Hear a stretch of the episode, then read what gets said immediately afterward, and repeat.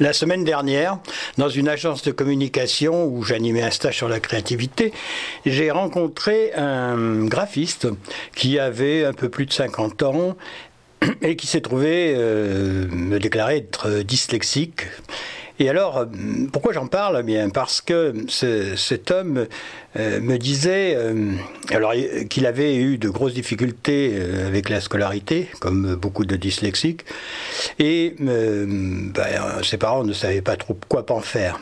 Et sa famille le regardait un peu comme non pas le paria, mais presque de, des enfants qui existaient dans cette famille.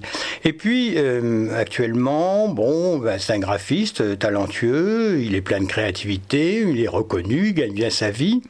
Et alors, euh, il me disait, euh, parfois mes, mes beaux-frères ou ma famille me disent, ah bah quand même, euh, avec le quand même, vous voyez, bah tu t'es bien débrouillé. Hein.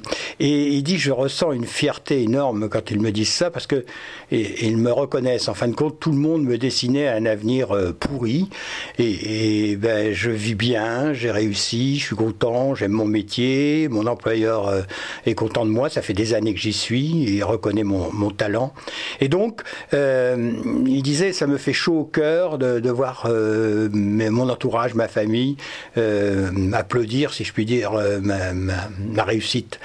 C'est très important d'en parler. nous sommes tous là, les dyslexiques.